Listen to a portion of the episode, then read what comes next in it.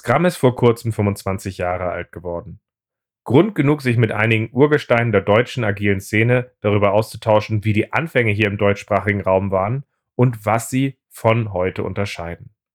Es hat unglaublich Spaß gemacht, sich mit Andreas Schlieb, Christoph Mattis, Jutta Eckstein und Jean-Pierre Bercher über diese Themen auszutauschen.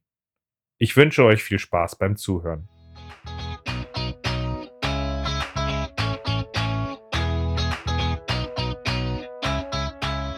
Scrum ist einfach zu verstehen. Die Krux liegt in der Anwendung für deine Zwecke in deinem Kontext.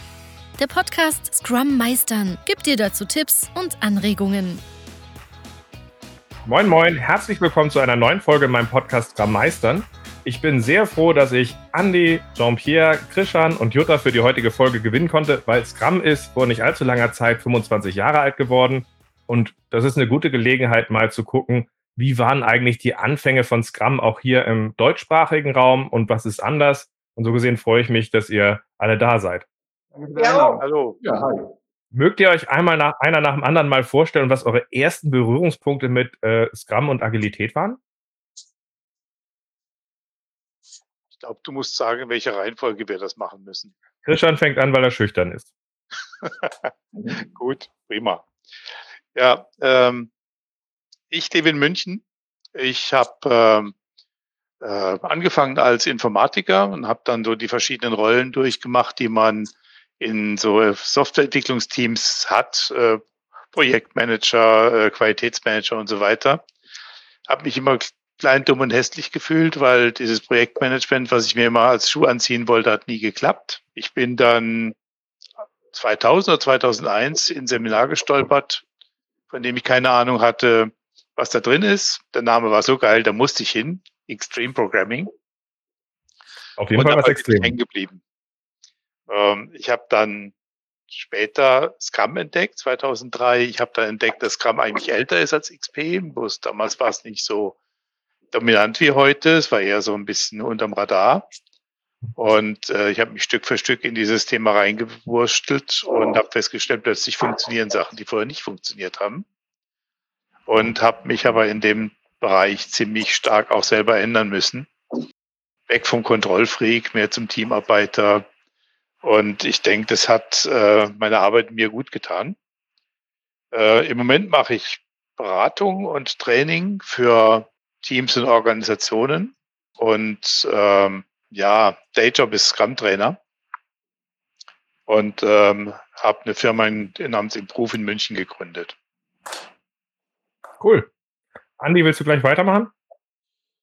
Ja, gerne. Ähm, also ich komme gewissermaßen direkt aus der Softwareentwicklung, aus der Arbeit mit Teams und als Teamworker habe ich also anfangs auch alleine oder in kleinen Gruppen an verschiedenen Projekten gearbeitet. Ähm, äh, ich bin also einer von denen, die sagen können, agil haben wir schon immer gearbeitet, nur halt nicht so strukturiert wie in Scrum oder den anderen Prozessen. Ähm, ich komme also eher aus dem Chaos und äh, habe da immer wieder auch äh, in den verschiedenen Konstellationen und bei meinen Arbeitgebern dadurch, dass ich irgendwie so seltene Gaben miteinander vereinbaren konnte, nämlich Technikverständnis und mit Menschen reden, immer wieder so die Rollen oder Aufgaben gekriegt, so eine Schnittstelle zu bilden. Ja, also derjenige, der dann zum anderen Team geht, um mit dem mal zu sprechen oder derjenige, der einen Konflikt löst zwischen verschiedenen anderen. Ähm, hat mir manchmal auch Beförderung eingebracht, manchmal auch das Gegenteil. Und ähm, so bin ich also äh, auf gewisse natürliche Art und Weise in eine Art Führungsrolle reingerutscht, seinerzeit äh, bei ähm, web.de 2003, 2004. Und aus dieser Führungsrolle haben wir uns auch damit beschäftigt, wie können wir mehr Struktur in unsere Arbeit reinbringen und dem Chaos etwas begegnen und die Antwort war für uns sicherlich nicht dieses Wasserfallvorgehen, sondern wir haben was anderes gesucht. Und meine Kollegen, die haben mich da auf Scrum ja, gewissermaßen aufmerksam gemacht. Und ich bin dann halt auf eine Konferenz gefahren, die XP 2004, und ähm, hatte da auch ein Tutorial vom Ken Schwaber persönlich. Äh, und in diesen Tutorials, da gibt's ja immer einen, der fragt, aber man muss doch vorher Architektur machen und der wird dann richtig rund gemacht ähm, vom Guru. Das war ich damals. Äh, ich habe es aber nachher dann kapiert, wie das Ganze funktioniert und habe dann irgendwann auch angefangen, das als äh, Coach und Trainer in die Welt zu bringen. Und seitdem bin ich also Trainer am Anfang angestellt, jetzt äh, zwischendurch freiberuflich und jetzt nun ähm, als ja, Mitinhaber einer eigenen Firma, das Scrum-Team. Cool. Übrigens, äh, Andi kommt aus dem Norden, das heißt, äh, dass man auf Leute zugeht und mit ihm spricht, äh, hat er gerade, glaube ich, als Alleinstellungsmerkmal so mit Augenzwinkern reinbringen wollen. Oder? Absolut. Also direkt als Skill, ja. Jutta, machst du direkt weiter?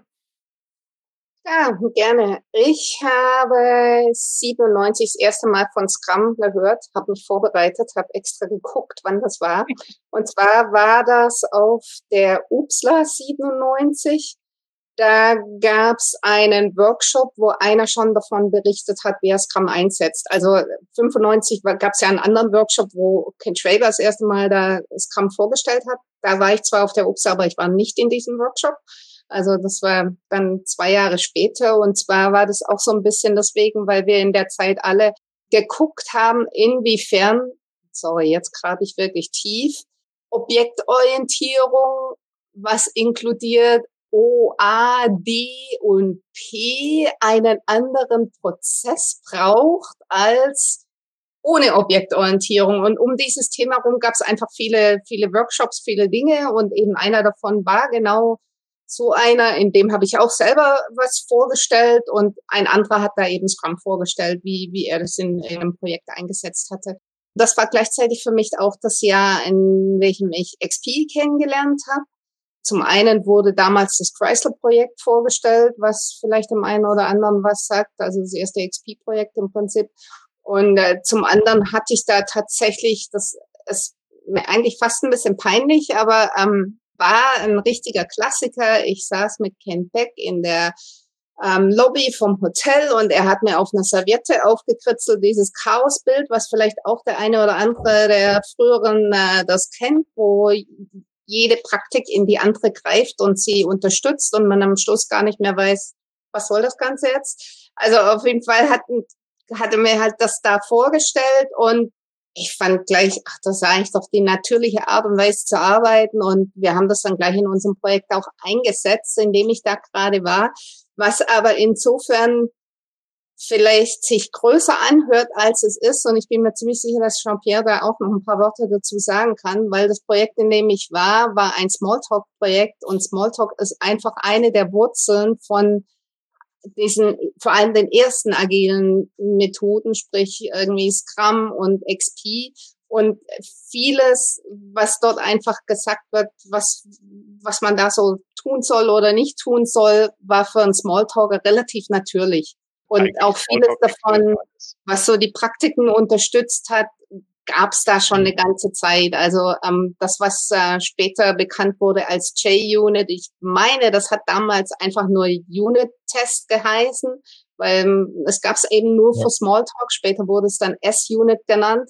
Also um Unit-Test zu schreiben, gab es zum Beispiel, oder von Joe Yoder gab es bereits den Refactoring-Browser für das Visualworks, was, was ich damals mhm. eingesetzt habe.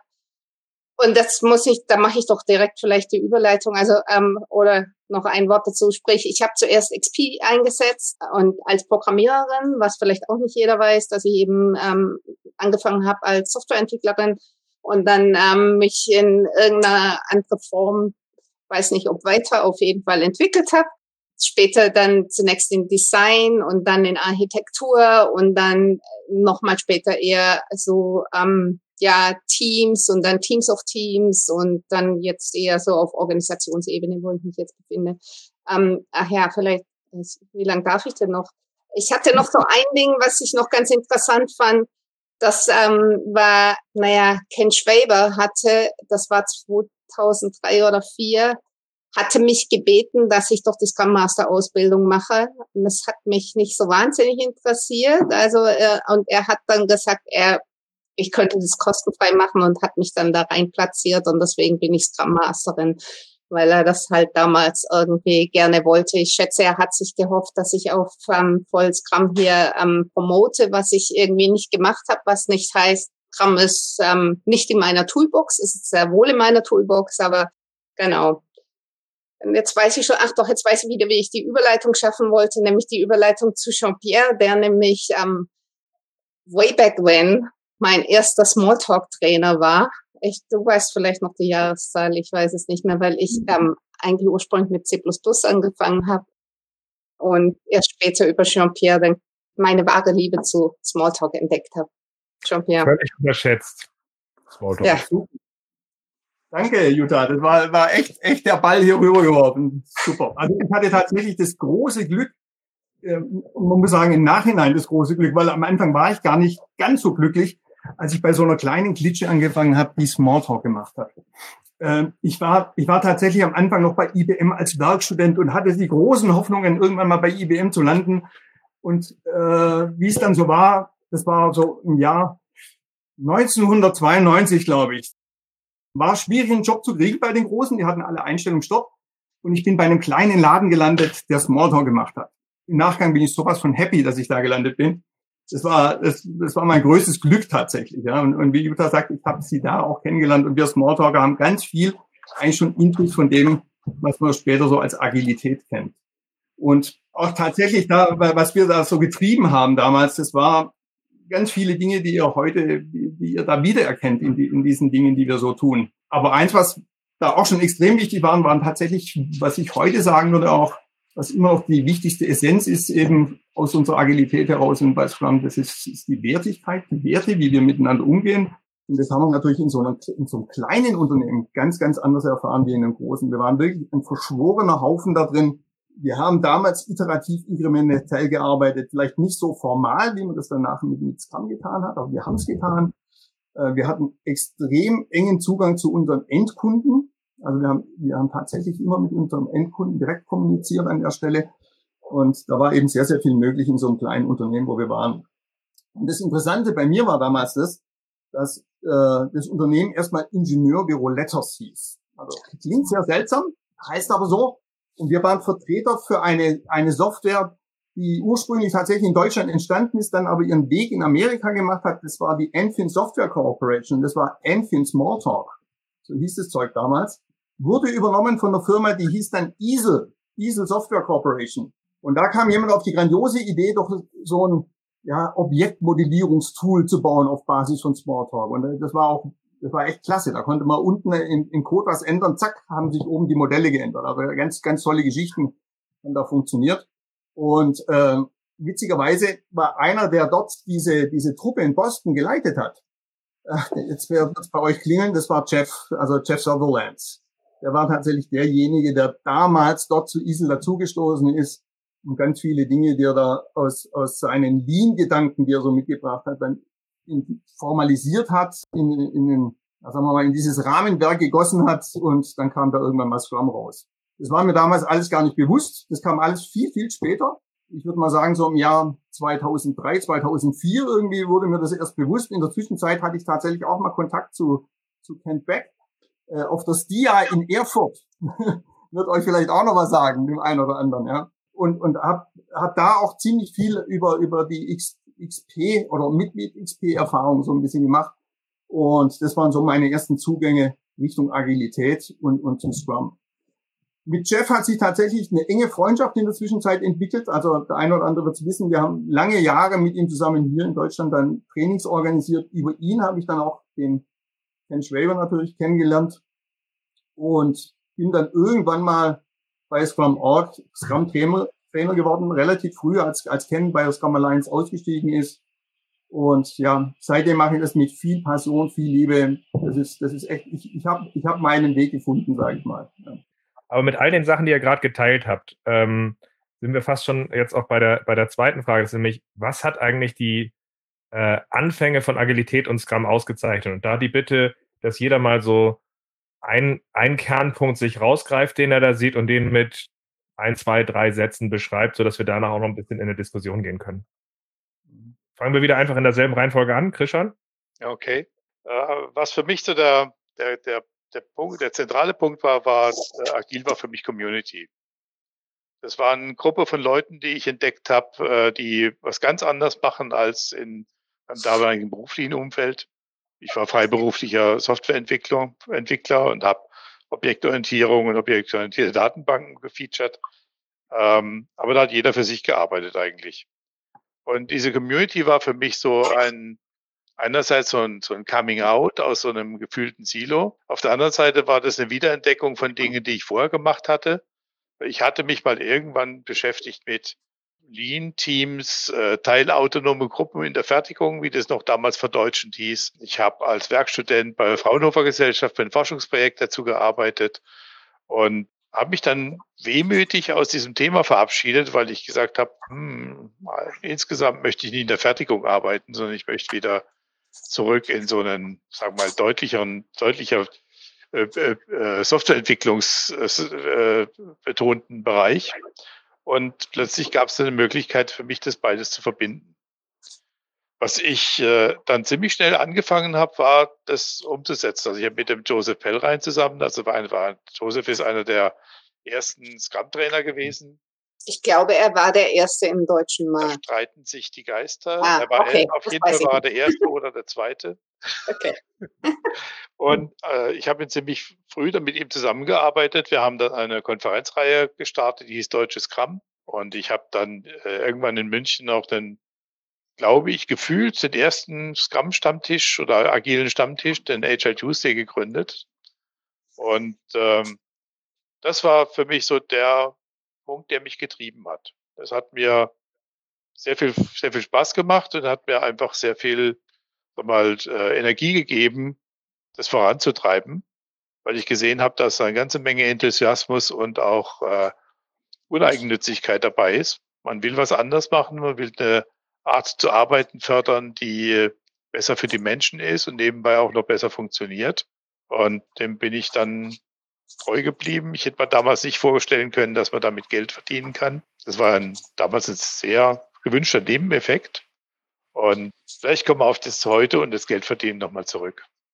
Ja, Andi. Ja, also ich habe ja vorhin schon gesagt, ich bin so ein bisschen aus den chaotischen Unternehmen gekommen und ähm, das mag so ein bisschen für diejenigen, die aus äh, traditionellen ähm, großen hierarchischen Unternehmen kommen, so ein bisschen wie der Himmel erscheinen. Ich sag mal so, es ist einfach eine andere Art von Hölle. Also eine andere Art Fegefeuer, durch das man durchgeht. Ja. Äh, während im Großunternehmen dann wenigstens irgendwelche Zuständigkeiten oder Prozesse für Zwischenmenschliches irgendwo eingeführt werden, was natürlich manchmal auch Quatsch ist. Ja, ähm, aber es gibt zumindest die Idee, Human Resources, äh, also sich so ein bisschen um diese Ressourcen zu kümmern. Es ist in kleinen Unternehmen so, was zählt, ist eigentlich liefern und äh, das damit verbundene Heldentum. Ja, also sich bis spät in die Nacht irgendwie unter Missachtung sämtlicher sozialen Beziehungen und des Privatlebens irgendwie den Code um die Ohren schlagen. Und ähm, was ich also auch durch die Community damals kennengelernt habe, ähm, Anfang mit der XP 2004, wo ich auch Jutta getroffen habe, war eben halt äh, ein ganz anderes Miteinander vor allem. Das äh, hat mich sehr, sehr beeindruckt. Ich konnte über die Dinge reden, die mir Sorgen gemacht haben und äh, die ich beobachtet habe. Und das wurde nicht abgetan nach dem Motto, wie fühlen sich denn unsere Entwickler, wenn wir das machen, sondern das wurde ernst genommen. Und äh, nicht nur das, es wurden auch noch viele Methoden damit verknüpft oder ähm, Fertigkeiten, die man erwerben kann, so Dinge wie äh, Moderation oder Coaching oder sonstige Sachen, äh, die ich so gar nicht bewusst kannte ja, oder nicht als wichtige Elemente meiner Arbeit hätte verstehen wollen. Und ähm, das hat mich so sehr beeindruckt, dass ich nach dieser XP natürlich auch gleich, äh, ich bin ja hingefahren, um Scrum zu lernen, ich wollte dann gleich bei uns XP ein oder für mich die Kombination einführen. Scrum und XP waren für mich schon immer das Gleiche. Ja? XP einfach die Variante, die vollständigere Variante mit korrekteren Bezeichnungen der verschiedenen Prozesselemente. Und aus dem Gedanken heraus haben wir dann auch äh, Trainer interviewt für unsere Firma. Ja, also wer soll denn zu uns reinkommen als Trainer oder als Coach, uns dahin bringen, tatsächlich dann so arbeiten zu können, ja? wie ich jetzt gehört habe mit diesen ganzen Praktiken, mit diesen menschlichen. Wir haben dann auch zwei Leute interviewt. Das eine war der Joseph Bellrein ja, und das andere war der Boris Gloger. Ähm, und wie das denn so kam, also ich habe mein Management empfohlen, dass wir mit dem Joseph Bellrein zusammenarbeiten wollten und sie haben sich für den Boris Gloger entschieden, was natürlich dann auch äh, nachher wieder eine interessante Geschichte ausgelöst hat, weil ich von Boris eben halt sehr viel gelernt habe, auch gerade in Richtung Training, äh, in Richtung ähm, ja, die Leute tatsächlich auch bei der Stange halten. Das wäre sicherlich auch spannend gewesen, den anderen Weg zu gehen. Aber das war eben halt der Weg und das war eben halt auch der Einfluss, der mich dann in die Richtung Trainer geschickt hat. Also ich würde sagen, was am Anfang vor allem der Punkt war, war, dass die, die Implementierung oder das sich zu überlegen, dass wir jetzt irgendwie agil arbeiten, was ja am Anfang auch gar nicht diesen Namen hatte im Übrigen, von den Entwicklern ausgesteuert wurde. Und zwar zu 100 Prozent. Also das war fast immer irgendwie eine Form von Guerilla-Projekt erstmal, dass halt irgendwie Programmierer gesagt haben, oh, ich habe das gehört, das ist cool, lass uns das machen und, und einfach halt gemacht, was schon, glaube ich, auch sehr eng mit XP zusammenhing damals. Also jetzt so, ich sagte ja, ich habe zuerst so 97 davon gehört und dann auch in diesem Projekt das gleiche eingesetzt. Dann würde man so sagen, eben so 98 war dann das, wo, wo wir so richtig dann damit losgelegt haben. Für, in meiner Wahrnehmung war zu der Zeit, auch wenn es älter ist und da war Scrum nicht existent wirklich. Das wurde nicht eingesetzt. Also wie gesagt, in meiner Wahrnehmung. Ja, das ähm, ist natürlich auch nur ein Ausschnitt von, was ich an Firmenprojekten und sonst wie irgendwie gesehen habe. Ähm, es ist vielleicht auch nicht von ungefähr, dass die erste agile Konferenz weltweit XP hieß und nicht irgendwas anderes, nicht leichtgewichtig und nicht Scrum und nicht Lean oder irgendwie. In, Nochmal in meiner Wahrnehmung kam Scrum eigentlich erst so ja, vielleicht 2004, 2005, dass man mehr und mehr Scrum auch gesehen hat und dass die Leute gemacht haben und da einfach so ein bisschen mehr ein Momentum entstanden ist. Was gleichzeitig aber auch so ein Shift bedeutet hat. Und auch wieder, es ist natürlich alles biased, so ich habe meine Brille auf und sehe damit auf die Welt und andere, wir haben, wir haben alle Brillen auf, wunderbar. Wir gucken alle durch unsere jeweiligen Brillen auf die Welt. Und in meiner Wahrnehmung eben war das so, dass mit dem das Scrum größer wurde, es auch gleichzeitig diesen Shift gab, dass es nicht mehr so entwicklergetrieben war, sondern oftmals eher auch von äh, wo auch immer in der Hierarchie, also es kann sein Projektleitung, Management, vielleicht sogar auch noch höher, ähm, da die Idee entstanden ist, ähm, lass uns das doch mal mit Scrum machen. Ich glaube, für für, für all die Jahre gilt, dass die Mehrzahl der Projekte, wie man sie auch damals noch genannt hat, ne, nicht Produktentwicklungen, die Mehrzahl davon eher, eher Dinge waren, die entweder schon ein Fail waren oder kurz vor dem Fail standen. Das heißt, die Schmerzgrenze war super groß und von daher auch die Bereitschaft, wir probieren das jetzt ganz anders. Zum Beispiel mit XP oder mit Scrum. Und eben dieses, dieses Erkennen dann eben auch von ein bisschen weiter oben, das ist eben erst so ab, sagen wir mal, 2005 entstanden, dass man vielleicht mit Scrum das machen kann. Und das ist, das ist so meine Wahrnehmung in, in der Community, wie das, oder dann auch in, in der Industrie, wie das eigentlich so den Anfang genommen hat. Also A, zunächst über die Entwickler, wie fast immer bei Fehlschlägen, ähm, und und erst später kam das dann, dass man dann gesagt hat, okay, ja, vielleicht ist das generell eine gute Idee oder also oder dass man auch überhaupt die ganze Unterstützung von vom Unternehmen gekriegt hat. Cool. Mehr. Ja, danke. Also das, was Luther da sagt, da würde ich komplett zustimmen. Das, das, ich habe es ja vorhin auch schon erwähnt. Also dass das alles Gramm war, das war mir erstmal gar nicht so bewusst. Das kam erst tatsächlich viel, viel später. Ich habe, glaube ich, im Jahr 2001 dann schon erstmal wirklich von, von Scrum gehört auch wenn die das schon dort gemacht haben. Ne, aber uns, uns war das, also mir war es so nicht klar, dass es, dass es einen speziellen Namen hat oder sowas. Ne? Und, und tatsächlich auch, dass, dass es so populär wurde. Ich glaube tatsächlich, das, das ist irgendwann mal so im Jahr 2005 entstanden. Und davor, wie, wie Jutta gesagt hat, sehr stark eigentlich sehr aus der Entwicklung herausgetrieben. Wie gesagt, wir als Entwickler damals, also ich war, ich war mehr Trainer, weniger, weniger Entwickler, aber ich hatte ja von diesem eingeschworenen Team gesprochen und wir waren wirklich alle ein Team. Und wir waren bei Kunden vor Ort und wir haben wirklich immer direkt mit denen kommuniziert und, und die hatten Ideen, da sind Sachen nur so gesprudelt, die Sachen kamen raus. Und das, das, ich kann mich an kein Projekt damals, wie, wie du schon sagst, Projekt erinnern, das dieses Team damals angepackt hat und es ist schiefgelaufen. Ich kann mich wirklich an keins erinnern. Das, das hat immer funktioniert. Und ja, erst als es dann populärer wurde, dann gab es dann plötzlich auch mehr Probleme damit und so weiter. Ich glaube, als dann dieses, dieser Name Scrum plötzlich auftauchte, immer mehr populär wurde, immer mehr rankam, hey, das ist vielleicht eine gute Idee, das generell mal so zu probieren, da ist dann einfach mehr damit passiert. Damit habe ich fast, glaube ich, schon eine Überleitung, Ralf, zum nächsten Thema, oder? Ja, so langsam kommen wir rein. Wobei ich finde das gerade ja. tatsächlich erstmal auch nochmal ganz spannend festzustellen, dass ihr gesagt habt, am Anfang kam es sehr stark aus der Entwicklung heraus. Ich glaube, so die zweite Welle war dann, dass irgendwelche Leute beim Golfen waren hat und das will ich von der Nachbarfirma auch. Und die dritte Welle von den Einführungen, die ich mitgekriegt hatte, für mich war, dass Kunden gesagt hatten, wenn ihr uns nicht agil abholt, dann seid ihr raus. Und irgendwie sind das so diese drei Agenden gewesen, die es angetrieben haben, jede mit ihren Vor- und Nachteilen da drin. Ähm, und das fand ich ganz spannend. Was ich an dem Punkt jetzt von Jean-Pierre und Jutta nochmal interessant finde, bevor wir in die Diskussion frei einsteigen, habt ihr eine Idee, warum dieser Shift passierte? Weil eben gerade haben wir das so wie so ein Naturphänomen beschrieben und dann kam der Shift zu Scrum. Aber war das die Zertifizierung? War das, weil das irgendwie nicht den Technikkram drin hatte? Was hat das getrieben? Also ich, ich kann kurz die Geschichte erzählen, wie, wie ich es halt so miterlebt mhm. habe. Das war tatsächlich, ich hatte, das war glaube ich um, im Jahr 2005 ungefähr, hatte ich mit Microsoft zusammengearbeitet und äh, da ging es ja stark um den Team Foundation Server, den die damals in den Markt gedrückt haben. Und die haben eine Anwenderkonferenz machen wollen, wo sie sowohl Anwender, bereits bestehende Anwender, als auch neue Interessenten einladen wollten. Und in dieser Diskussion ist entstanden, naja, wen wollen wir denn da einladen, so ein bisschen auch als Keynote-Speaker und so weiter. Und äh, dann kam irgendeiner auf die Idee, Mensch, da haben wir doch diese agilen Themen, das ist so ein bisschen Hype grad, haben wir da nicht jemand? Und wie es der Zufall will, saß ich da und gesagt, ich kenne da einen, also der, der, der Sutherland, der, der gilt so als geistiger Vater von Scrum. Und dann sagt, super, funk den mal an und hol den. Dann habe ich das versucht.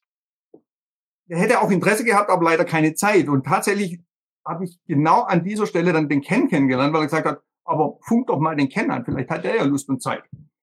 Und, und genau so ist es passiert. Und ich erinnere mich damals, das war dann, ich glaube, im Jahr 2006 ungefähr, da kam Ken dann nach München und wir haben, äh, um ihn rezufinanzieren, dass er da überhaupt auftaucht als Speaker, haben wir ein CSM-Seminar mit ihm organisiert. Und da waren 60 Leute in diesem Seminar. 60 Leute damals. Das waren, meines Erachtens war das irgendwie so ein Boost. Das waren alles Early Adapters oder wie man es auch immer bezeichnen wollen, die einfach Interesse hatten, die, den sehen wollten und die sind dann da reinmarschiert. Und ich, ich glaube, das, das, das, das waren wahrscheinlich an mehreren Stellen solche Initialzündungen, die da plötzlich auftaucht sind und dann kam dieses ganze perfekte Marketing damals noch hinzu, das er da getrieben hat mit, mit den Certified-Geschichten. Und ja. ja das, das, aber ich glaube, das war schon ein, Schritt, das war schon der zweite Schritt. Ja. Ich glaube, der erste Schritt war wirklich, äh, wir haben ein Problem und äh, man kann uns vielleicht helfen. Es war so eine eingeschworene Gruppe. Es ging vielleicht bis 2003, 2004. Und was dann den, den äh, sag mal, Massenerfolg von Scrum sehr stark befördert hat, war genau dieses, Scrum ist eigentlich der große Vereinfacher. Mhm. Man kann alles auf, auf äh, drei Meetings, drei Rollen und so weiter ähm, reduzieren. Plus äh, die Zertifizierung, du kriegst was äh, in, der, in der Hand und dann ist es auch anfassbar. Und es hat eine neue Gruppe von Leuten äh, angezogen. Die, äh, es hat ein paar Leute irgendwie schon wieder abgeschreckt, es war zu strukturiert, aber es hat eine größere Gruppe von Leuten angezogen und es hat auch, glaube ich, damit auch Scrum verändert und damit auch die gesamte Wahrnehmung von Agilität verändert und hat, vielleicht ist das eine Teilantwort auf deine Frage, Jutta, warum das von den Entwicklern hin zum Management gegangen ist. Es hat einfach skaliert. Das ist aus dem Radarschatten. War keine Frage. Ja, ja, das war eine Beobachtung. Ja, ja. Es, war, es, war, es hat skaliert, es kam aus dem Radarschatten und plötzlich haben diese zwei Sphären miteinander interagiert. Weil diese frühen Sachen mit dem, mit dem Scrum, da gab es auch diesen einen Chicken und Pigwitz. Ja, das Huhn, äh, alias mhm. äh, der Projektleiter und das äh, Schwein, alias der Entwickler, machen zusammen eine Firma auf und sie nennen sie Ham and Eggs. Dann sagt das Schwein, nein, danke, du bist beteiligt, aber ich bin committed. Und das war so eine, so eine, so eine Gegenüberstellung. Und äh, es gab auch Leute, die dem, die, die auch äh, das auch angekreidet haben, gesagt, das kam ist managementfeindlich, da waren solche Töne drin. Und das mhm. hat, sich dann, hat sich dann geändert. Und das ist jetzt vielleicht äh, meine Überleitung zu heute. Mhm. Weil äh, ich, ich, ich äh, Ralf, ich will jetzt nicht vorgreifen, aber ich glaube, dass. Nee, ich will da gerade hin, das ist perfekt. Ja, ähm, weil, weil heute ist, äh, durch die Skalierung spielen andere Hierarchieebene, Hierarchieebene mit, ganz andere Menschen, ganz andere Firmen. Also wenn die Big Five von Beratungshäusern, wenn die äh, sich agil anziehen, dann heißt es nicht das gleiche, wenn ein äh, Freelancer Menschenfreund agil macht. Dann sind mhm. andere Strukturen dahinter. Da ist ihr bisheriges Menschenbild, ihr Geschäftsmodell und so weiter, was plötzlich mit, mit, mit dem, was, was, was, was, da, was da entstanden ist. Und ich glaube, das sind wir heute. Neue Mitspieler, Also Big Five habe ich schon genannt, die großen Unternehmensberatungen, Safe, die genau das aufnimmt und damit mhm. auch äh, versucht, äh, in, in diesen ganzen Mainstream-Markt reinzufallen und so Hybrid, Wasserfall, agil irgendwie abzugreifen. Und ich denke, der Lackmustest für die Agilität ist, ob sie in dem, äh, sagen wir mal, ob sie sich darauf einlässt, einfach nur eine Methode unter vielen zu sein und äh, ein Prozess und damit auch ihre, ihre Identität aufgibt oder ob der Anspruch irgendwie weiter durchscheint, dass es auch was mit Moral, mit Menschenbild, mit Arbeitszufriedenheit und, und äh, Arbeitserfüllung zu tun hat. Und das ist das Ding, was, was, was mich nach wie vor treibt. Ich habe gesagt Community und ich würde sagen, das ist heute der Punkt. Können wir diesen Anspruch weiterverfolgen? Sicher nicht genauso wie damals, als wir eine kleine verschworene mhm. Community mhm. waren, aber in diesem großen Kontext kann man das Thema weiter platzieren. Ja. Andi, gehen wir direkt gleich mal weiter mit dem, was ist heute anders? Ich würde furchtbar gerne noch was dazu sagen. Dann wie, hau wie ich meine, wie das gekommen ist. Und ähm, ich erstmal unterstütze ich das, was auch gesagt wurde, also dass zum Beispiel das mit der Zertifizierung war was, dann aber auch dieses, es, Scrum ist viel einfacher als XP und ich bin da ganz bei Andy, der hier einfach sagt, XP ist im Prinzip das vielleicht bessere Scrum oder Scrum ist einfach ein, ein Subset von XP. Also da, das sehe ich definitiv so und Scrum ist von daher einfacher zum, zum Anwenden, weil ich muss jetzt nicht per Programming machen oder was auch immer alles. Ja. Das ist eigentlich, ich muss ja nicht mal Softwareentwicklung machen dafür. Und das ist alles richtig. Und dann fehlt noch, naja, der eine Punkt mit dem Manifest, das hat schon mal an, an Drive gegeben, auch für das, für Scrum viel mehr als für alle anderen. Mhm. Bestimmt auch mit der Zertifizierung. Und dann kommt noch ein anderer finde ich, super wichtiger Punkt dazu. Und das ging los Ende 2003 und war dann 2004 hat sich das manifestiert. Kent Beck hat sich aus persönlichen Gründen rausgezogen. Der ist komplett von der Bildfläche verschwunden.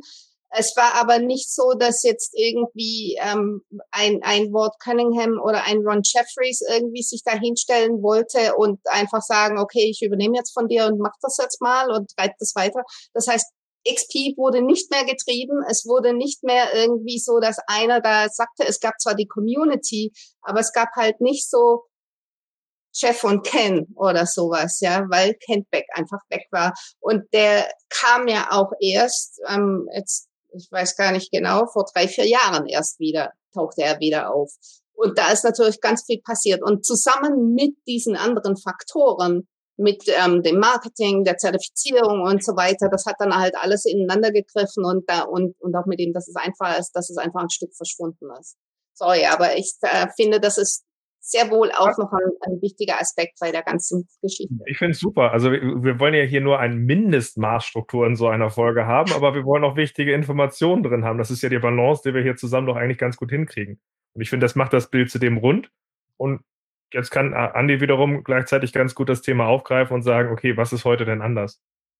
Ja, um da mal, um da mal so ein bisschen reinzutönen. Ne? Ähm, ein kleines bisschen, äh, manche Leute vergleichen das, was wir machen, auch mit der Art Religion. Ist das ja so äh, die Anfänge des Christentums, eine Bewegung, äh, lauter Leidenschaft, Glaube an ein besseres Leben und so weiter. Und heute haben wir dann eher sowas wie Kaffeeklatsch mit Senioren und äh, Konfirmationsunterricht und ähnliche Dinge. Das heißt also die Institution. Aber äh, ich weiß nicht, ich glaube, das ist es noch nicht ganz, sondern das ist eher so, ähm, wenn ich das mal aus Trainersicht sehe.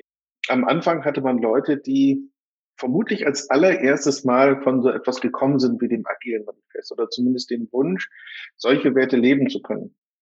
Selbst zu den Zeiten vor dem agilen Fest, aber vor allen Dingen dann äh, so in der Phase, sagen wir mal, in den Zehnern, ja, da ging es dann darum, oh, was heißt denn für uns Individuen und Interaktion? Was heißt das denn für uns, unsere Zusammenarbeit irgendwie ja, als Zusammenarbeit erstmal zu betrachten und dann auf Verträge zu gucken und all diese Dinge. Ähm, wenn ich heute im Training das agile Manifest hervorrufe, manchmal so am zweiten oder dritten Tag meines Kurses, dann sind die Leute überrascht. Ja, ich mache dann so eine ganz simple Übung, äh, so aufstellungsmäßig. Das heißt also die linke Seite Individuum und Interaktion, das heißt die, die linken Werte, die auf der rechten Seite Prozesse und Werkzeuge und die ganze andere. Ordnet euch doch mal ein, wo ihr denkt, dass eure Organisation steht. Ja, also eure Organisation sagt ja, sie möchte gern agil. So, dann stellt euch doch mal auf. So, und wenn ihr jetzt so ein bisschen weiter rechts von der Mitte steht, dann würde ich einfach nur sagen, es könnte sein, dass eure Organisation gar nicht so agil sein möchte. Ich werte das nicht als gut oder schlecht. Und das ist auch vielfach der Punkt. Das heißt also, wir haben eine Art und Weise zu arbeiten, die vielfach eingesetzt werden soll in einem Kontext, der gar nicht damit zusammenhängt. Und das ist immer wieder die große Schere. Und das ist auch ähm, der Nährboden für solche, sagen wir mal, äh, Sachen wie Hybrid-Scrum oder Safe oder die Sachen, die mit Agilität überhaupt nichts zu tun haben. Ja, die dann einfach diese ganzen Methoden wie aus dem Gewürzregal rausnehmen, alles in die Suppe packen und sagen, hier habt ihr jetzt euer perfektes Gericht. Und das ist eben etwas, ähm, also da war es dann, früher war es dann eher so null oder eins oder zumindest eine Insel der Agilität in einem feindlichen Kontext. Ja, also die, ich finde das Beispiel super, was Christian gegeben hat, die Chicken und die Pigs, ja, eine wir und die. Und es ist natürlich ganz gut, wenn sich das wir und die heutzutage so ein bisschen mehr vermischt. Aber wir haben dann im Moment ganz viele Huhn-Schwein-Hybriden, die also weder auf der einen noch auf der anderen Seite so richtig wissen, was sie sind. Und das ist, finde ich, so ein bisschen, ich weiß nicht, ob das schade ist oder ob das zu einer natürlichen Entwicklung dazugehört. Es ist vielleicht genau, um nochmal den, den Bogen da zu schließen, dass mit echten Glauben oder echter Religion, der Konfirmandenunterricht äh, und die damit verbundenen Geschenke, die man zur Konfirmation kriegt und all die anderen Rituale, die man beispielsweise in der evangelischen Kirche hat, nicht so viel zu tun haben. Ja? Also es, es gibt da vielleicht eine Con Connection, aber es, es wird einfach als Ritual gelebt und das ist, naja, also für die Wahngläubigen oder für die ähm, Verfechter, die Enthusiasten schwierig zumindest mal zu akzeptieren. Da wird man schon fast sentimental. Jutta, was hast du? Ja, also vor allem dieser Punkt, den, den Andi gerade gebracht hat mit, ähm, es war halt früher mehr ein Team-Ding. Also es ging eigentlich am, am Anfang immer drum, dass es ein Team ist, was irgendwas erstellt und, und man das halt dann mit was auch immer XP Scrum macht. Und ja, muss ich jetzt halt sagen, als ich 2002 schon angefangen habe zu skalieren und das mit irgendwie, ich glaube, wir hatten 15 Teams und über 300 Leute, alle arbeiten am gleichen System und, und dann entsprechend ja auch 2004, glaube ich, kam das raus, mein erstes Buch, was halt über Agilität im Großen ging. Das hat ja zu der Zeit keinen interessiert. Da waren da waren die Menschen noch nicht. Ja, da waren, war die agile Entwicklung nicht und vielleicht auch waren viele Projekte tatsächlich auch noch kleiner zu der Zeit und es, es war eher vereinzelt. Für mich war das schon eher meine Normalwelt, die Großprojekte, aber dennoch. Und eigentlich kam ja dieses dann als wirklich als nächste Entwicklung, nämlich wir arbeiten nicht mehr mit einem Team und zwar, dass das der Normalfall wurde. Das kam, würde ich mal sagen, also irgendwas vielleicht 2015 keine Ahnung, ich mhm. schätze es jetzt gerade irgendwie mal.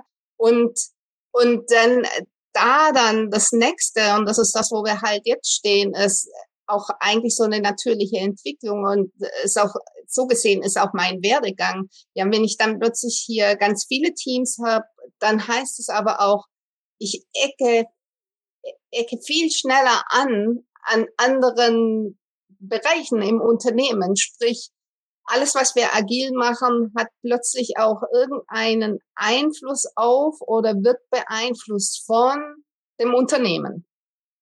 Und sprich, wir gucken halt jetzt viel mehr, in welchem Ökosystem bewegen wir denn uns überhaupt? Was brauchen wir dazu und, und was kann uns da unterstützen? Und von daher ist es ja nicht gerade überraschend, dass die Big Five hier auch auftauchen. Also zum einen tauchen sie natürlich auf, weil weil es ein, ein Hype ist, eine große Welle irgendwie schlägt, dass es, ähm, wenn man nicht mehr agil irgendwo draufschreibt, dann ist man sowieso draußen oder irgendwie so, ja. Aber auch deswegen, weil Agilität eigentlich jetzt ins, man will, in den natürlichen Bereich der Big Five hier reinwandert. Also das ist eigentlich deren Ground hier, wo wir uns jetzt bewegen und auch da Veränderungen anstoßen oder einfordern. Also von meinen Beobachtungen her ist das denn häufig so aus, als ob man mit viel Mühe und Not versucht, mit vielen Menschen oder mit vielen Teams das Gleiche zu erreichen wie mit einem Team. Und die Frage ist manchmal noch, ob man nicht ein Team nehmen sollte und das vielleicht nicht besser wäre, aber das nur am Rande. Ja, genau. Also die meisten Unternehmen kriegen das hin, mit vielen Teams das zu erreichen, äh, mit vielen Teams das zu erreichen, was sie auch mit einem erreichen können. Ähm, vielleicht ist das ein auch Highlight der Sinn der Skalierung, die Leute beschäftigt zu halten. Wart's ab, wer weiß, was noch kommt aber trotzdem schöner. Ja, also wenn es sagen wird, was ist, was ist heute anders, was wir sehen, es ist halt, es ist halt vorhin ist mal der Satz gefallen, naja, jetzt äh, man trifft sich auf dem Golfplatz und na, bist du schon agil? Naja, nee, ah, ich gehe zurück in, mein, in meine Organisation, sage, wir müssen jetzt agil werden. Und genau das sehen wir auch überall. Gerade bei, bei größeren Organisationen ist es halt eher so ein Ding, naja, wir haben da eine Methode, heißt dann so schön, ja.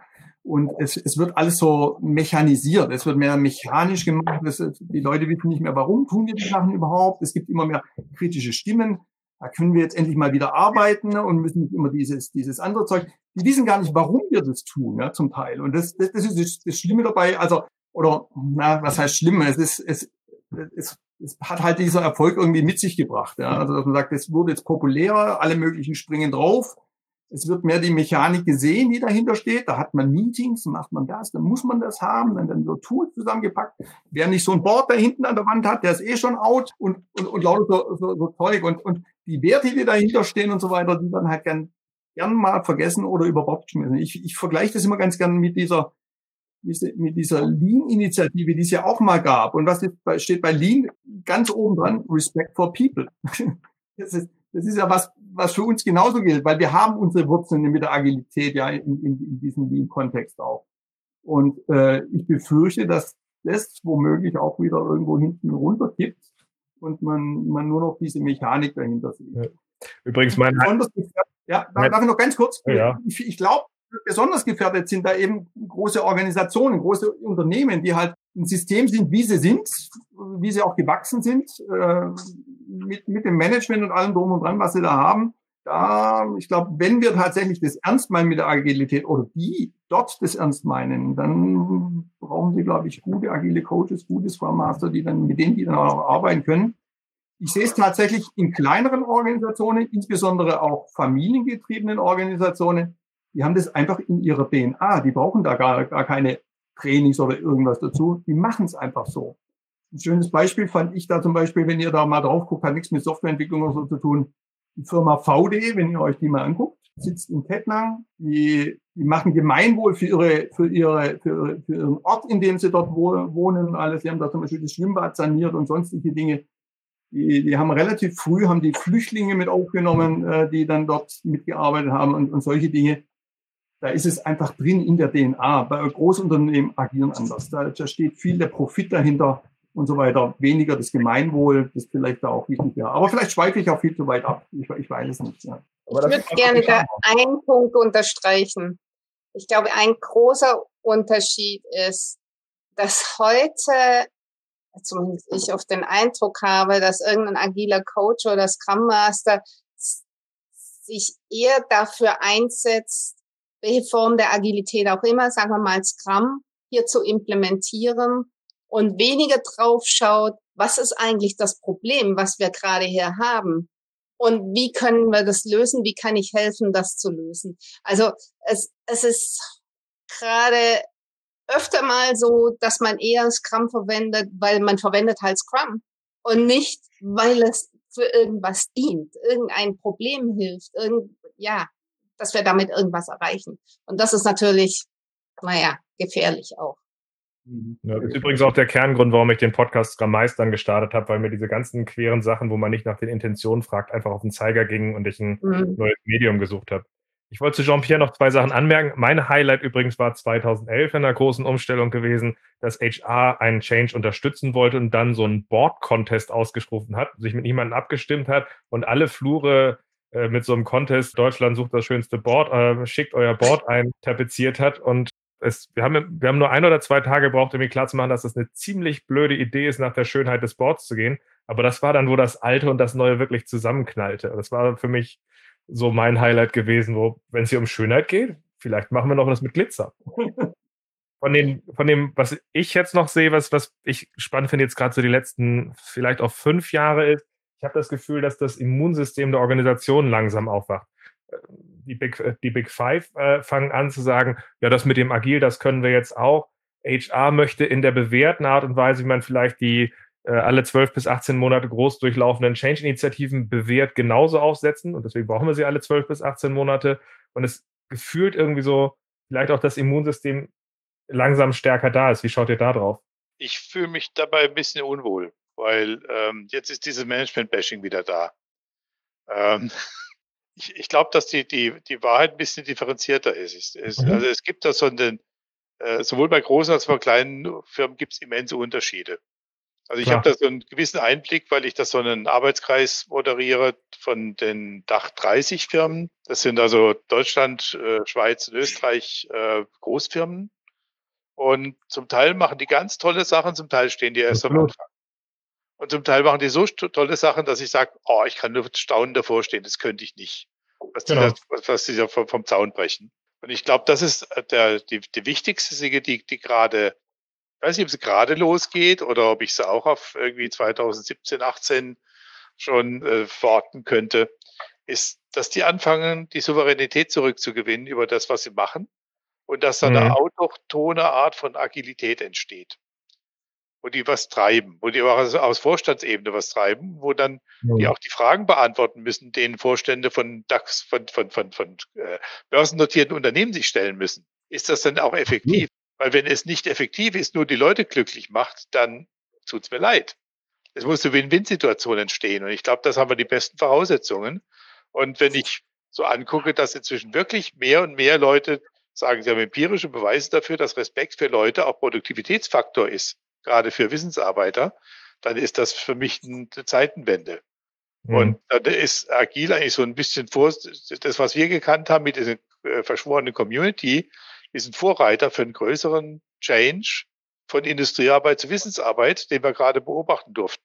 Und äh, meine Schlussfolgerung daraus ist, so leid es mir tut und so wichtig Scrum war für die Durchsetzung, für die Breitenwirkung, die Dominanz von Scrum ist inzwischen ein Hindernis für die Weiterentwicklung von Agilität Und es diese, sollte auch da diese, diese Reduzierung auf ein, ein, ein paar ganz äh, wenige Methoden, die Reduzierung auf nur das Team, auf nur das Team, sage ich, das ist inzwischen nicht mehr zeitgemäß. Das Team bleibt der Kern von der Agilität und das wird, es ist wichtig für äh, organisatorisches Lernen, aber genauso wichtig ist, wie agil stellt sich die Firma am Markt auf.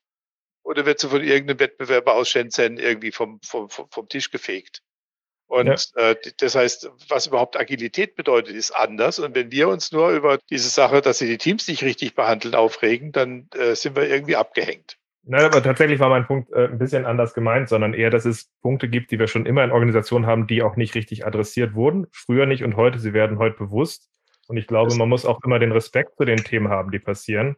Genauso wie, die, also was Positives da ist, als auch sich, was sich da entwickelt. Das war mein nächster Punkt, weil da hast du völlig recht.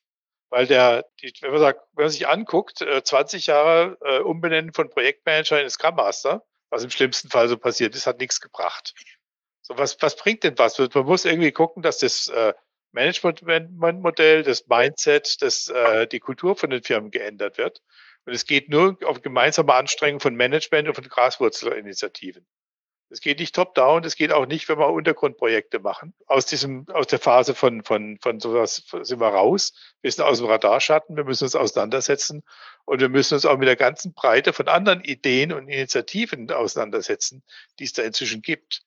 Also wenn ich mir äh, Gary Hamel angucke, sein neues Buch über Humanocracy, ich stolper immer noch beim Aussprechen. Oder wenn ich mir das neue Buch vom äh, Simon Sinek angucke, äh, The Infinite Game, das sind Dinge, die überhaupt nichts mit agil zu tun haben, die ins gleiche Horn blasen, die, die wirklich wichtige Unterstützung sind für unser Anliegen und die verhindern können, dass es nur ins Brackwasser von irgendwelchen Prozeduren und äh, Prozessoptimierungen abwandert. Ab, äh, Infinite Game war es übrigens so, dass bei dem Agile Coach Retreat in Kopenhagen haben wir das mit äh, Jim Coplin zusammen äh, als Schwerpunktthema gehabt haben und der plötzlich aus dem Nichts auf dieses Thema, genau da wollten wir eigentlich mit den Sachen hin, die wir hier ursprünglich angestrebt hatten. Also das hat ihn äh, völlig geflasht und es ist total gut, dass der Simon Sinek das Thema aufgegriffen hat. Finde ich zumindest. Mhm. Aber wir sind jetzt fast schon in der Runde, äh, in der Schlussrunde für Thesen, Wünsche, Appelle, dass wir die nochmal zusammentragen an der Stelle, damit wir die Folge auch nicht auf anderthalb Stunden bringen. Christian hat jetzt gerade. Also ganz kurz nur, bevor ich, ich weiß, ganz, ganz kurz nur, bevor wir auf die Thesen wünschen. Übrigens den Teil ganz kurz schneiden wir nicht raus, damit das Ganze in der Gesamtschönheit wirkt, ja? Natürlich. Christian, Christian und ich haben Ende Dezember 2018 zufälligerweise gemeinsam einen sehr interessanten Kurs besucht, eine Masterclass von David Snowden und Simon Wardley. Ja, die, also die Kombination von Gnevin und Wardley Maps. Und äh, das ist eine Kombination, die ich sehr empfehle, wenn man gerade solche evolutionären Entwicklungen von voneinander abhängigen Prozessen, Bestandteilen, Praktiken äh, auch in einem größeren Kontext verstehen möchte und einordnen können. Und das ist äh, gewissermaßen auch das, was wir jetzt beobachten, einfach äh, eine ein Zusammenspiel von mehreren dieser Entwicklungen gleichzeitig. Ja, also mehrere Entwicklungen, die teilweise auch geblockt werden, die sich einander, die einander bedingen und äh, die neue Agilität, die man da eigentlich wünschen, sich wünschen würde, ist äh, nicht die das sture An, ähm, die sture Einführung eines Prozesses, der dann für alles gelten soll, sondern die neue Agilität ist einfach das Verständnis, sich anzupassen auf die Erfordernisse der jeweiligen Evolutionsstufen der Organisation und des Produktes. Und äh, da gibt es eben halt in diesen Betrachtungen ähm, zum einen zur Komplexität, aber zum anderen auch zur Strategieentwicklung und zum Mapping eben halt sehr viele Hinweise, wie man solche ja, Methoden dann untersuchen kann. Inwieweit passt das denn auch auf den Zweck? Inwieweit sind wir da richtig unterwegs oder sind wir nicht gerade bei einem Übergang, bei dem wir über unsere Methoden mal nachdenken sollten? Das war doch schon fast irgendwie so eine Mischung aus These, Wunsch, Appell für einen Abschluss, oder? Ich wollte nicht ganz die Zeit wegnehmen. ich finde es gut. Jutta, was hast du da so als These oder als Wunsch oder als Appell? Naja, das geht so in die gleiche Richtung wie das, was, was Christian schon sagte und Andi jetzt auch.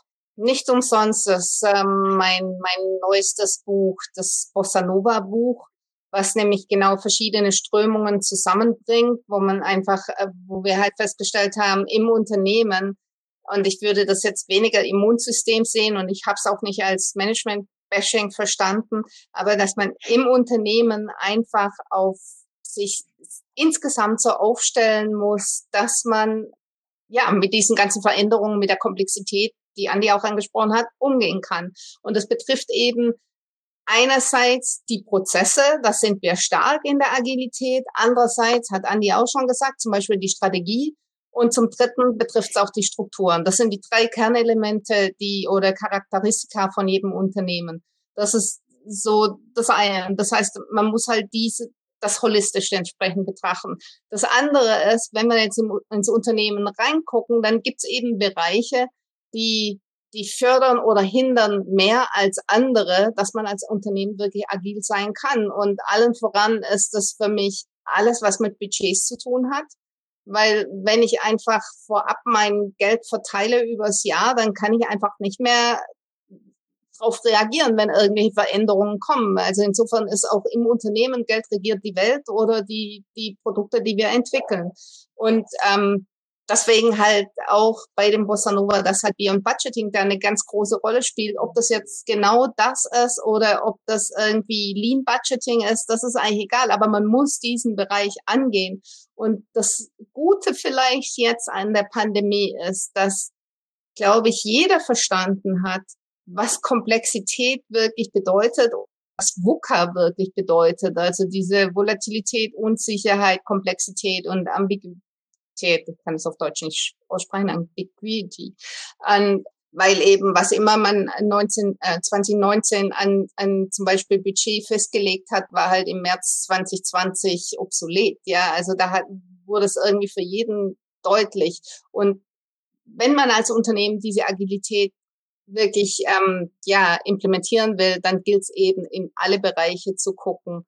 Und da dann wiederum, und auch da bin ich bei Andy, das ist halt dann auch nicht dass man hier irgendwie sagt, okay, und so geht's, sondern es geht eben drum, dass man ständig letztendlich so Experimente macht, dass man mit einer Hypothese aufkommt, dann guckt, okay, passt die Hypothese oder nicht, wie messen wir dagegen, vielleicht war die Hypothese falsch, vielleicht war unser Versuch falsch und so halt eins nach dem anderen implementiert. Also der Such, die Suche nach dem allgemeingültigen Rezept, die muss einfach vorbei sein. Oder wenn, dann ist das allgemeingültige Rezept, dass, dass man ständig experimentiert und einen Versuch, eine Verprobung nach der anderen macht. Ja, also wenn es darum geht, einen Ausblick zu geben, ich, ich würde auch sagen, Leute, ihr bewegt euch äh, wenn ihr in Richtung Agilität wollt, es ist kein Zustand. Es ist, es ist eine ständige Fortbewegung. Es ist genau das, was Jutta gerade sagt. Wir machen Experimente, wir lernen draus und gucken, was passiert. Und wir müssen, wir müssen natürlich auch messen. Das vergessen viele. Sie vergessen einfach zu messen. was bewirkt denn das Ganze? Und äh, in Bezug auf Scrum würde ich auch sagen, hey, Scrum ist, ist ein cooles Hilfsmittel, um agiler zu werden. Das ist vielleicht nicht das Nonplusultra. Es ist, es ist cool. Ich finde, ich finde auch die echte neuen Scrum Guide finde ich ziemlich cool, was sie da jetzt nochmal entwickelt haben. Also es ist wirklich noch mehr Rahmen draus gemacht als, als preskriptive Beschreibungen, wie was zu tun ist. Das finde ich auch eigentlich ganz cool gemacht, diese zwei da. Wie gesagt, es ist ein Weg, den man beschreitet. Es ist kein Zustand. Und dazu müssen wir halt immer wieder diese Experimente machen und die immer wieder überprüfen. Cool. Danke für die vielen, vielen Einblicke, die ja, wir gehabt haben. Natürlich, dann darfst du noch. Eigentlich hätte ich drei Wünsche. Der erste Wunsch ist mehr Bescheidenheit. Ich möchte es äh, illustrieren mit ähm, jedes Mal, wenn ich ein äh, Management-Training mache und fange an zu erklären, was agiles, agiles Leadership ist, Agile Leadership ist, dann sitzt ein Personaler drin und lacht mich aus und sagt, das erzähle ich den Leuten seit 30 Jahren. Und dann frage ich ihn zurück, und haben Sie dazugehört? Haben sie gesagt, ja, aber dann haben sie gesagt, ich muss jetzt wieder arbeiten. So, und das wünsche ich mir. Ein zweiter Wunsch ist mehr Anspruch, dass wir versuchen, diese Agilität breiter zu fassen und sie integrieren in das, was die Leute sonst noch als Problem mhm. haben, weil Agilität ist der Business Case hinter dem Respekt und zwischen dem, was Sie gesagt haben, was äh, transformatives Leadership heißt, Weiterentwicklung Menschen. Und ich denke, dass wir da viel zu sehr in unserer Blase leben, in unserer Echokammer leben als, und dass wir raus müssen. Und drittens wünsche ich mir mehr Diversität von Methoden, von Mindsets, von Herangehensweisen, von wieder mehr Ideen und äh, nicht auf diese kanonifizierte Variante reinfallen und äh, dass es standardisiert wird und nur ein Prozess. Mhm. Agilität war mal ganz toll, ist doch ganz toll und glaubt, dass das ein Potenzial hat, was weiterhin unsere Arbeitswelt verändern kann. Und ich glaube, mit dem Eindruck können wir noch ganz viele Diskussionen aufmachen. Aber ich finde es großartig, was wir hier in der Stunde an Informationen und an Einsichten und äh, Geschichten aus dem Nähkästchen zusammengetragen haben. Zum Abschluss hätte ich gerne von jedem von euch nur ein Wort gehört, was wir uns bei der ganzen Sache bei Agilität und Scrum nicht vergessen sollten. Nur ein Wort. So roter Oktober mäßig. Nur ein Ping. Jean-Pierre, fängst du an?